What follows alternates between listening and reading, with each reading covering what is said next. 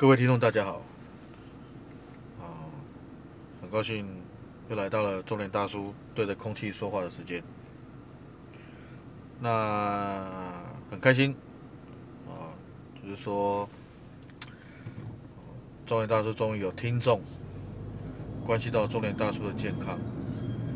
说中年大叔虽然是利用通勤的时候录这个 podcast。收音效果很差，也不是用专业麦克风。哦，我我的工具很简单，就是用就是用那个蓝牙接上那个车用的，就是车用的那个连线的声控系统。哦，那中年大叔，谢谢这位朋友的关心。那就是说，呃，说中年大叔是不是感冒啊？就是在边讲话的时候，似乎感觉到有很严重的鼻塞啊，确实，因为可能一方面是车内的空气含氧量不足，哦，然后再加上吹空调关系，所以可能导致常常会有感觉好像 换气不够的一个现象。那在这一阵子接触 parkas 的。的次数几次下来，呃，也有朋友跟我聊，因为中年大叔利用空档时间在录这个 podcast，实际上是没有告诉朋友说我有正在做这件事情，因为我打算录完十个作品，哦，就当做是大叔踏入这个，哦，踏入这个对着空气讲话的这种。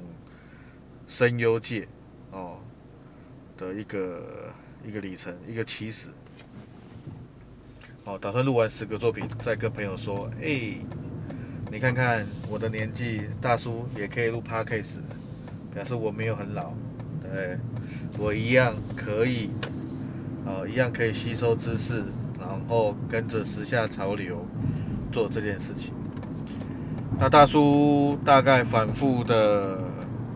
听了一下一从一开始录 Podcast 到现在的一些音频，啊，是那听起来中文大叔常常会去批评这些一些国家社会哦新闻还有相关的政治，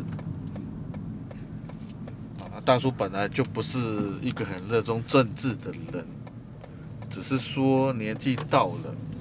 这些政治所发生的事情带来的连锁效应，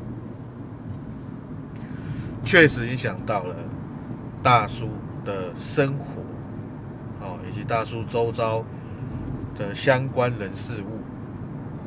那今天大叔就想换换换换个话题，讲一点轻松的事情，哦，因为。大叔本来就不是一个有准备的人，哦，所以大叔一样是以发牢骚的方式，哦，想到什么讲什么，哦，那也请听众多多包涵大叔这种无厘头方式的讲话模式。那 中间找个话题聊吧，对，那今天，哦，前一阵子都讲完了这些时事以及勉励，哦，勉励年轻人。或是勉励身边的朋友，哦，要加油，要努力，熬过这个新冠肺炎。那今天不想聊政治，哦，那也不想去挑起一些负面的情绪。那大叔想要分享的就是，因为今天，呃，大叔发现。到啊，因为我们使用 Facebook，啊，不是你有打卡，或是你有 PO 一些照片，然后若干年后，它会有一种利用一种回忆的方式，提醒使用者，哦啊，你几年前的今天，哦，有发布这个打卡。那大叔发现一个很好玩的现象，就是在双十一，也就是十一月十一日。的这一天，那中年大叔就是偶然打开了 FB，发现他通知了我一个讯息，让大叔特别吓了一跳。这个历史讯息的打卡记录，哦，它的时间是二零一一年十一月十一号，哦，那个时候，对，大叔就放了一张照片，啊，为什么呢？因为当时，当时大叔临时接受了一个任务，要去中国出差，啊，中国出差，这这是。中文大叔第一次，第一次啊去中国出差，那当下留下了一个纪念，放了一个台胞证。那有趣的是，它发生日期是二零一一年的十一月十一号，哦，六个一，哦，那想想也很特别。啊，聊点轻松话题，就是大叔第一次去中国出差，然后去的地方是江西。哦，因为以大叔的年纪，哦，小学读的啊，什么反共抗俄等等的啊，或者是说啊，那个课本上写的大陆人民很穷很可怜，都在啃树皮没饭吃，对着对大陆有着很多的幻想啊，以及以及害怕啊，也不晓得大陆到底长什么样子。因为大大叔是一个人过去的，好，然后当然不是第一次出国，啊，那就是在这过程当中，哦，充满着期待又怕受伤害，所以保持着战战兢兢的一个精神。因为当天飞机抵达抵达南昌机场。啊，我还记得是南昌机场的时候，已经是晚上很晚的时间了。那一抵达机场，哦，当然一切都很陌生嘛，哦，一切都很陌生，哦，就很谨慎的等待行李拿行李，因为大叔当时的工作，哦，就是负责要修复一些设备，哦，以及去，哦，维护设备的状况，因为客户他要有验收嘛，然后大叔的行李箱就放了一些一些零件。那过安检的时候呢，呃，想当然，大叔的行李行李哦就有警报嘛，哦，因为当时大叔的印象是，当时的安检人员印象似乎都是穿着，好像是穿着解放军的衣服吧，就感觉像是军军职人员吧。当然大叔一样嘛，表面镇定，内心惶恐。好，好，当然就是第一个，先把信箱打开。因为上面有四个配件，那对方那当然就是安检人员就说：“哎，这什么东西？”哦，因为当时大大叔出发的也很匆忙，所以相关的相关的零件呢、啊、也没有相关文件。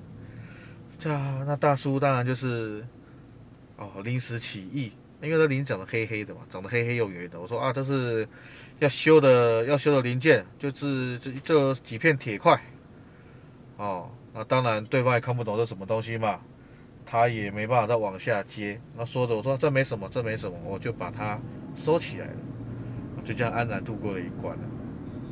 那紧接着出关之后，当然嘛，人生地不熟，也当时也没有办手机号号码，哦，那就等待接应的人。啊，直到看到一个年轻的小帅哥，他来问我说：“啊，请问你是成功吗？”哦，啊，成功？什么是成功？哦，OK，那因为他们当时，哦，当时大叔只是个工程师，那他们那时候对工程师在称呼上都是用姓氏加一个“工”字，成功。嗯，好，那当下就 在在大叔就上了车嘛。啊，一路还是很彷徨，因为大陆大叔工作地点在江西，所以当时从南昌机场开车到江西的时候，哦，江西的那个吉安呐、哦的时候，那路途非常遥远。然后呢，啊，那个就体验一道，体验一下什么叫做叫做很遥远的高速公路，又长又直，又又没有路灯，然后车都乱开，哦，然后。那所有的所有的车辆都是开远光灯，哦，就差没没有把你给照瞎。哦，那当然一开始大叔也是个，因为毕竟总不能这几个小时总总不能都不跟司机说话，那当然就聊聊天。那对方似乎对我也很有兴趣，他说：“你是从台湾来的吧？”我说：“是。”啊，当然就聊，就是可能也有兴趣嘛，因为他说他们那个城市台湾人非常少，啊，当然就闲话家常，啊，一路就是东聊西聊嘛，包括抽烟嘛，对啊，因为烟就是一个 烟跟酒一样，就是一个很好的一种一种交际的一种工具。那抵达吉抵达吉安之后，因为时间很晚了。那时候，那时候，因为那个大叔记得那时候也没有什么美团外送啊等等外送平台都没有。司机就问我啊，你要不要吃宵夜？那我当然，身为一个吃货，哪能不吃呢？然后就他带我到个路边摊哦，带我吃一个叫砂锅粥哦，台湾就叫稀饭嘛，哦，砂锅粥。然后大叔很好奇，就是看一下菜单，哇！当时我吓了一跳，哦，就是说一个砂锅粥，人民币八十块钱，然后我换算了一下，八十当时汇率大概是应该有五吧，我也忘了，然后算一下，他说哇，一个砂锅粥要四百块，好贵呀！哦，因为大叔，大叔本身就是属于那种中低阶层的人士，虽然还不到下流阶层，但是也接近。啊，自然而然对这种一个锅要卖到四百块，肯定是觉得很不可思议。哦那当然，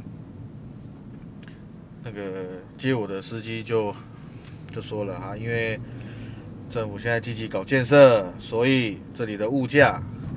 哦物价都涨得很凶，嗯，哦，那对大叔而言，一切都很新鲜嘛。那在这段日子里，日子里啊，工作事情就不谈了，啊，谈谈一些好比较好玩的事情。啊，因为大叔在那边驻点的时候，就有两位工程师跟着大叔，哦，每天跑来跑去啊，然后跟大叔挖一些就是哦。光电就是一些设备上的一些技术啊，等等之类的东西。有一天呢，哦，因为大叔整天就是在工厂内，哦，进出也没出去。说实在话，有点闷。然后那时候他们就问我说：“哎，想不想自己吃吃？我们出去吃点宵夜哦，吃点夜宵，他们叫夜宵。”啊当然我也充满好奇嘛，去。然后出了厂门口。哦就发现一个很稀奇的交通工具，哦，三轮车，三轮车，它不是吃油的，它是那种吃电的三轮车。然后呢，啊，就是后面就用个铁皮，然后有前后面对面有啊椅子这样，这样面对面坐，然后再加上就那个车上就放一个简易的一个喇叭，可以放音乐。啊，他们说这个叫拐的啊，哦，原来的就是就是的德士嘛，哦，就是计程车的意思，啊，它叫拐的 哦，我说啊，这三轮车为什么叫拐 D？啊，以后他们都这样叫，啊，那时候带我去就是可能比较热闹的地方，啊，大叔第一次啊，就是因为大叔本本身是对甲壳类过敏。那因为工程师很热情嘛，就带我去吃烧烤的时候，他们就点他们所谓的小龙虾。那这小龙虾其实就是就是所谓的美国鳌虾啦，现在都知道。好，小龙虾。好，也有人也有人说它垃圾虾，因为它在水沟就可以生存了。好啊，当时大叔有表明嘛，因为甲壳过敏。没办法吃啊，但是就是工程师，工程师盛情难却。那我想说，好吧，就舍命陪君子吧。既然一个人来到外地了，身为台湾人也不能漏气。结果哎，吃一次两次，小龙虾是这样，它的壳很硬，好，所以你一定得剥壳。然后它肉也不多，好，肉也不多，所以原则上它都是加了很多新香料，好，去做一个烤的动作。那神奇的是，大叔吃了不会过敏，哈哈，哦，好加在，哦，那大叔就跟着两位工程师，哦，他们在还要补充一点，他们好能喝酒。啊，工程师们一直在说，你们台湾人很能喝啊。我说怎么可能？我说我就不能喝啊。对啊，他说你们上次来一批人马，哦，那个酒量酒量杠杠的。哦，原来是讲我的前同事，我的那个之前有一批来的同事，一一票人去的。对，酒量非常好。哦，哦，就说让他们刮目相看。哦，当天晚那那天晚上就是喝了，哦，喝了大概一两有一两箱的啤酒，玻璃瓶，用那个桶子装的那种，没有像台啤塑胶桶装的。那，那个毕竟大叔在那边，原本的行程是一个星期，结果因为他们有任务，所以被延了两个礼拜。他大叔他很沉闷嘛，啊，这地方，对啊，鸟不生蛋的，对，又不像台湾方便，的，电脑可以随时上网，哦，当时那里的网络环境真的很不好，对啊，也没有，也没有 FB，对啊，也不能用 Google，对，啊，好玩的是就是假日的时候他就。工程师就带着我到处走，到处逛。啊，首先就是说我要特别讲回忆的事情嘛，因为他说江西江西的吉安，那就是文天祥的故乡啊。文天祥就是就是我们在国文课本有读到什么正气歌嘛。哎呦，当然大叔不是历史的爱好者，只是说哦，原来这些原本在台湾读书。里面的人物是真有其人啊！啊，就去逛了一下文天祥的纪念馆，然后好玩的是又开了好好长一段路，哦，大叔去参观了一个叫做吊源古村，这很特别，哦，啊，传就是相传这个就是欧阳修啊，欧阳修的故乡，因为整个村。的姓都叫欧阳，那很特别的是，这个古城古镇，它是有按照，就是那种中国的古学，就是八卦，哦，八卦风水的原理去盖起来的，啊，然后到现在还保留的原汁原味。那据说这个古村以前的时候，在古时候是个非常热闹的村呐，哦哟，俗称叫小南京，哦，那可能。哦，对这有兴趣的朋友，可能去 Google 一下，可能可以找得到。那好玩是因为有导游嘛，就沿路一直介绍啊。当然，村庄是老人，里面都是老人。哦，什么叫做什么叫做什么吊床？哦，当时的当时那里的土豪哦，叫什么八大爷的哦，就是他的那个房子装修非常漂亮啊。那个床是吊床，不落地的哦的大床。啊，然后因为不知道发生什么事情，然后发生了火灾，哦，然后那个那一间所谓当时八大爷的床还保留到现在。然后这个村这个村蛮有名的哈，哦，就是说这村又号称秀才村，因为他们古时候这种村庄啊，其实就跟我们看古时候一些中国的电影一样，它都是一个。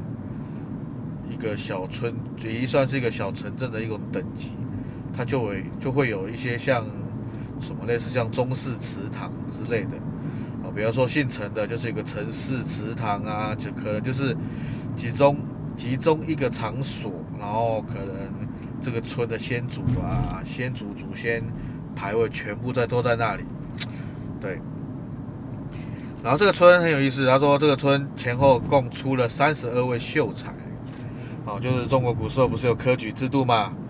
哦，对啊，然后诶，然后村只要有人进了秀才，哦，祠堂外面就会立一个石碑，哦，就会有立一个石碑，哦，就是说这个村表示以前这个村哦的人很会读书。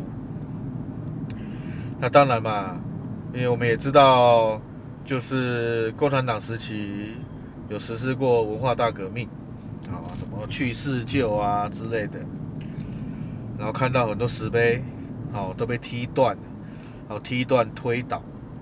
那当时为了保留这个历史的一种见证，所以当时被砸的石碑啊，被推倒的，好的这些石碑都没有修复哦，为了就是 让后代子孙见证这个历史哦。当然，哦，以大叔来看，对啊，就是蛮值得纪念，蛮特别的。那。有一个更特别的地方，就是当然里面很多古床嘛，就是其实你就是去人家生活的地方。那讲个特别就是，我们走到有一个房子，很它就盖得很特别，它的大门是斜的。那因为我们看那个古村呐，哦，调研古村，因为它是用那个五行八卦的方式的风水去盖，所以它的街道都哦错综复杂。但是我讲那个特别一个一户，就是导游有介绍地，就是说，他门是斜的，他旁边的路诶也是歪的。然后据据说啊，这户人家当时似乎好像科举不晓得考了几次，一直都没有进前三名啊。好，就是也没有进秀才，也没进举人之类，等等等等等。啊，他就刻意的把房子的门用成歪的。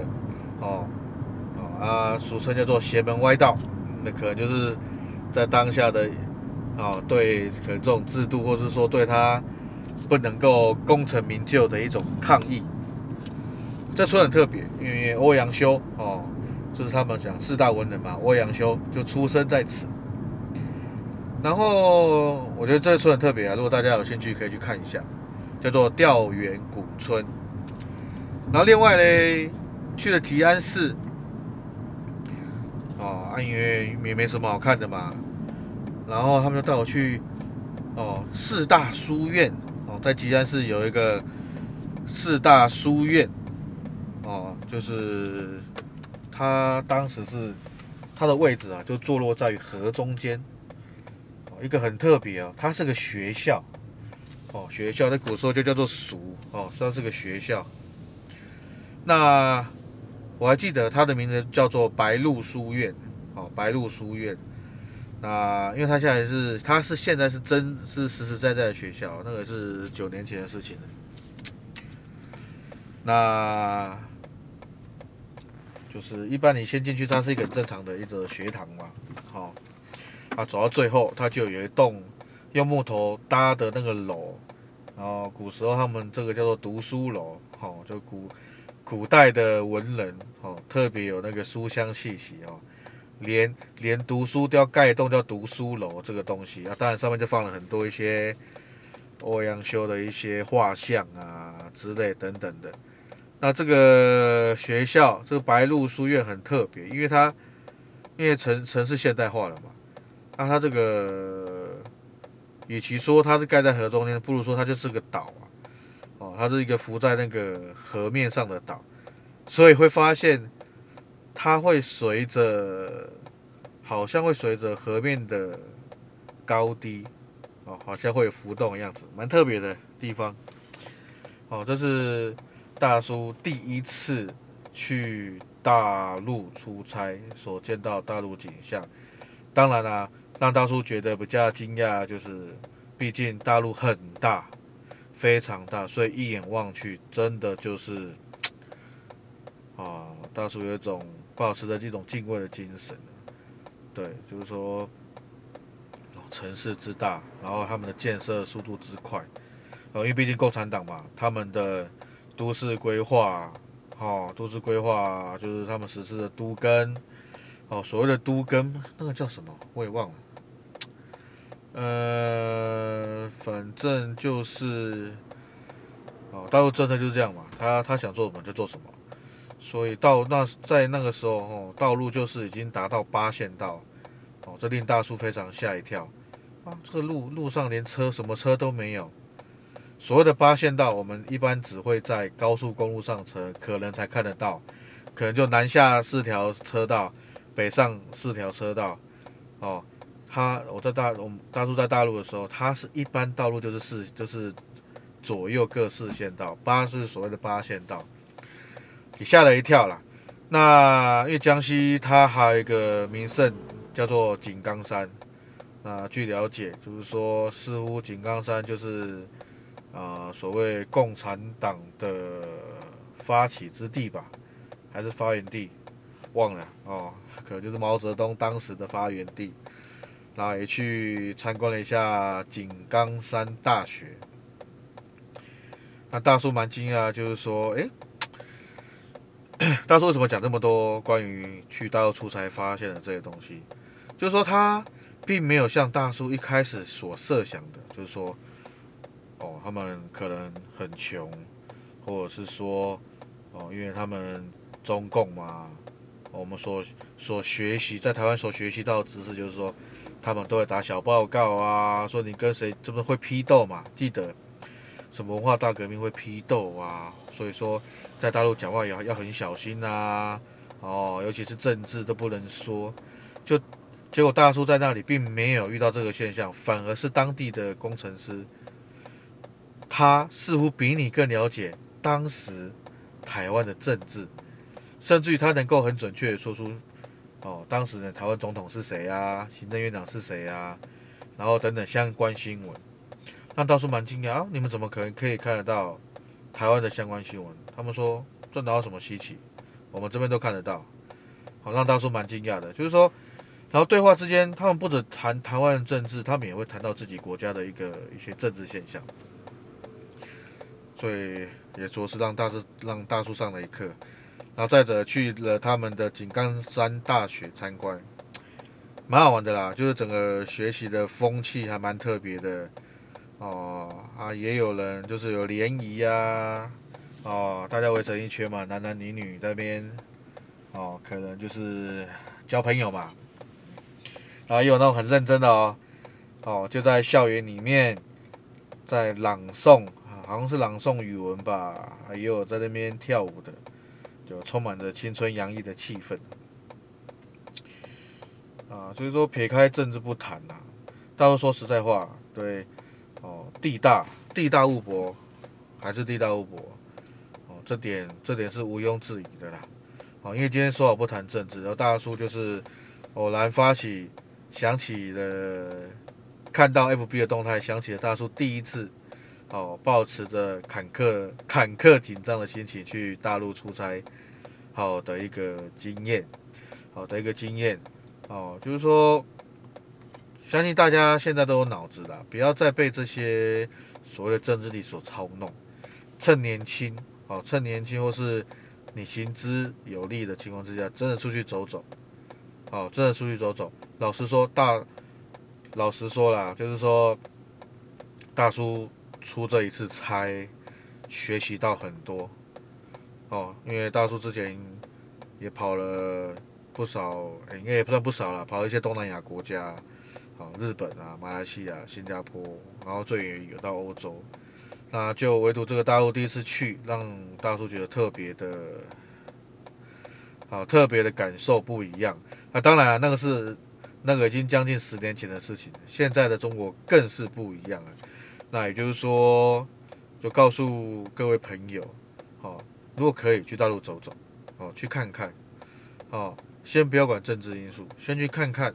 哦，开开眼界，哦，到时去观光也好，哦啊，去了解一下那边人文形态也好，哦，希望对你人生有所收获，而不是只是单单的、单单的靠着媒体，然后靠着网络、靠着舆论来做任何评断。